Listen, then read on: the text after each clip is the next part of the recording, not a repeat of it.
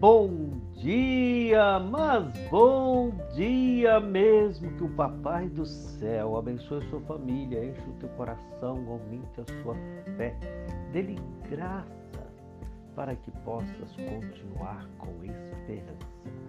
Te convido para mais um encontro com Jesus.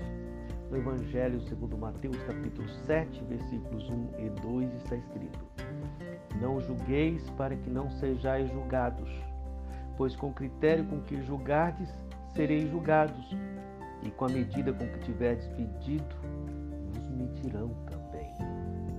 Estatuto da humildade. Assim como no capítulo 5, versículo 3 está escrito que são bem-aventurados os humildes, agora na aplicabilidade na vida do humilde, ele vive diferente do que é o padrão do mundo.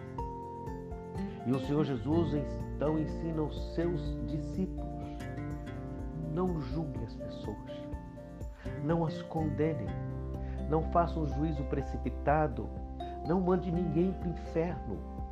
Você não é Deus. E o humilde não fica procurando defeito nos outros. O humilde não vive da crítica, porque ele sabe que se ele assim proceder, ele se colocará à disposição dos críticos.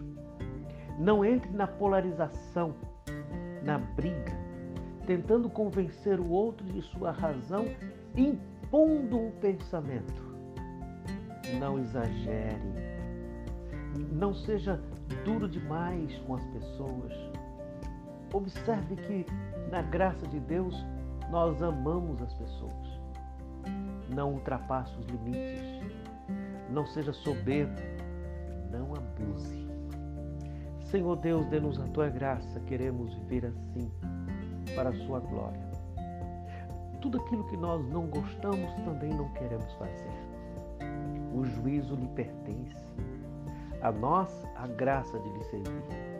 Nos ajude na vida de relacionamento saudável, cristão. Não significa sermos tolerantes com o pecado, mas sermos conduzidos pela verdade em amor.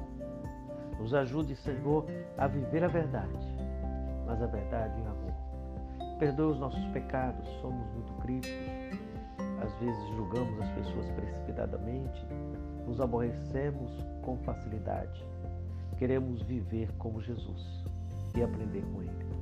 Dê-nos um dia abençoado na tua presença e nos fortaleça, nos dê a tua paz, abençoe o nosso Brasil.